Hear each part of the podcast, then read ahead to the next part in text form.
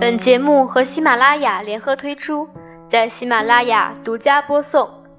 早上好，维他狗营养家的小伙伴们，欢迎收听今天的科普知识。前两天，狗狗还在跟小伙伴说，今年的夏天一点都不热，都三伏天了，气候还这么凉爽。没想到打脸来得如此迅速，这不，转眼气温就飙升到了三十八度。这种天气，狗狗是绝对不想出门的，不然回来可能就是热狗了。空调房里多舒服啊，工作学习都惬意。就算整天待在空调房里，相信很多人都是愿意的。虽然大热天的命是空调给的，不过在空调房里待久了，那也会有问题。空调病估计大家多多少少都中过招，但它到底是什么病？能不能预防呢？一，空调病有哪些症状？空调病又被称为空调综合征，是指长期处在空调环境中。产生的一系列让人身体不适的症状。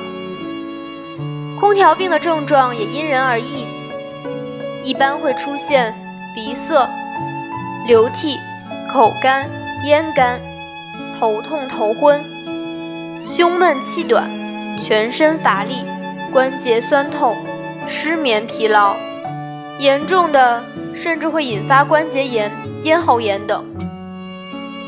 对于女性来说，长期待在空调房，还可能会出现月经失调，比如月经提前或延迟、经量稀少、经期缩短等。如果长期直吹空调，还可能会造成暂时性面瘫，一觉醒来发现自己嘴斜脸歪，也不是不可能的事情。二，空调病是怎么产生的？产生空调病的原因来自两方面。第一个方面，空调房内部环境。空调房内部环境包含很多种，第一种就是室内空气干燥。空调不仅是台制冷机，也是个强大的空气抽湿器。空调开始工作时，空调的制冷剂氟利昂在一系列复杂的机制作用下，抽离室内热空气的同时，将它变成液态小水滴，通过空调的管道系统流出室外。室外空调机有滴水现象就是这么来的。室内温度下降，空气也随之变得干燥。长期处在这种干燥的空气中，首先就是我们的眼睛、嘴唇会丢失水分变干燥，其次是皮肤。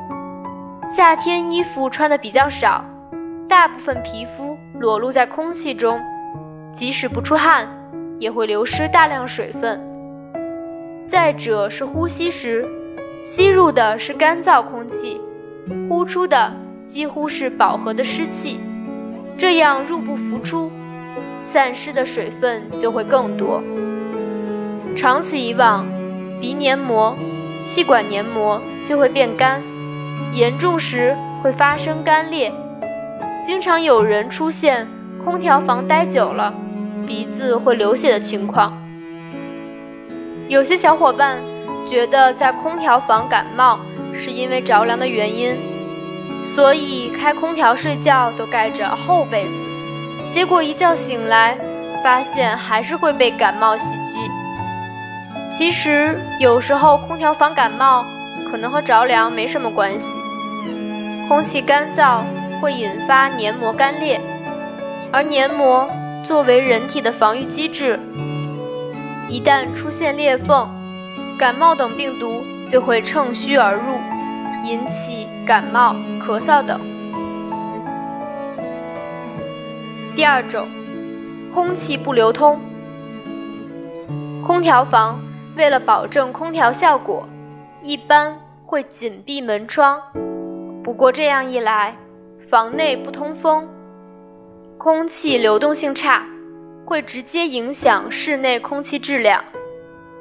而室内空气质量又与每个人的健康息息相关，而且长时间不开窗，阳光被阻挡，阳光中的紫外线杀菌作用有限，室内致病微生物容易滋生。长期紧闭门窗，室内外温差比较大，也容易引起感冒等疾病的产生。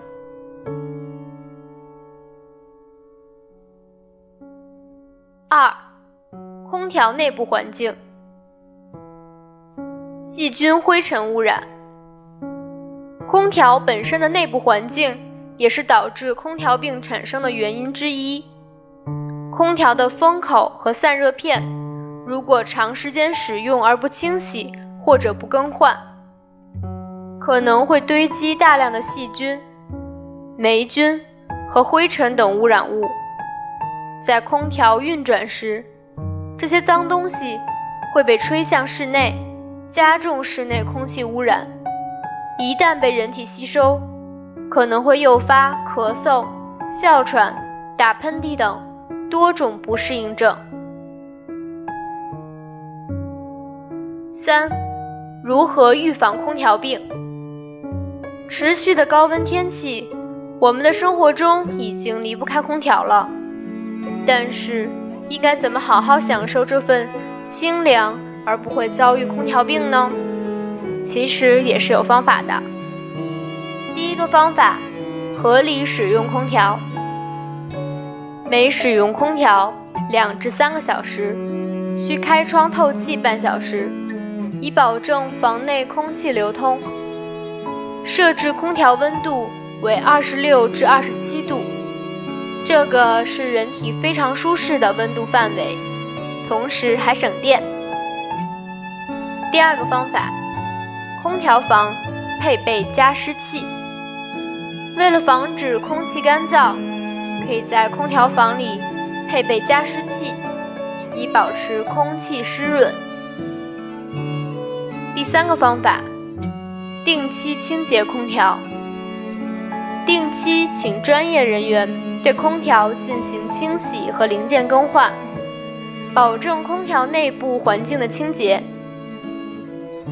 第四个方法，避免空调直吹，尽量避免坐在空调吹风口下直吹。很多人刚从室外回来，大汗淋漓的，就在空调风口下直吹，这样很容易生病。第五种，饮食方面多加注意。空调房水分丢失严重，因此一定要补充充足的水分，每天保证一千五百毫升至一千七百毫升的水。蔬菜水果也要摄入充足，保证每天摄入蔬菜三百至五百克，水果二百至三百五十克。第六个方法要适量运动，适量运动可以提高身体免疫力，比如参加跑步、瑜伽等中强度运动。第七个方法，空调房衣着不宜太过单薄，空调房衣着太过单薄容易着凉，特别是体质较弱的女性，最好披上薄外套。第八个方法。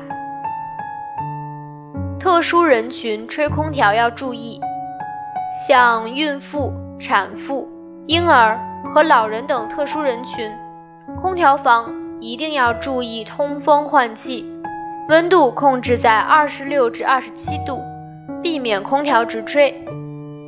好啦，今天的科普就到这里了，欢迎关注公众号“维他狗营养家”，学习更多健康知识。我们下次再见喽！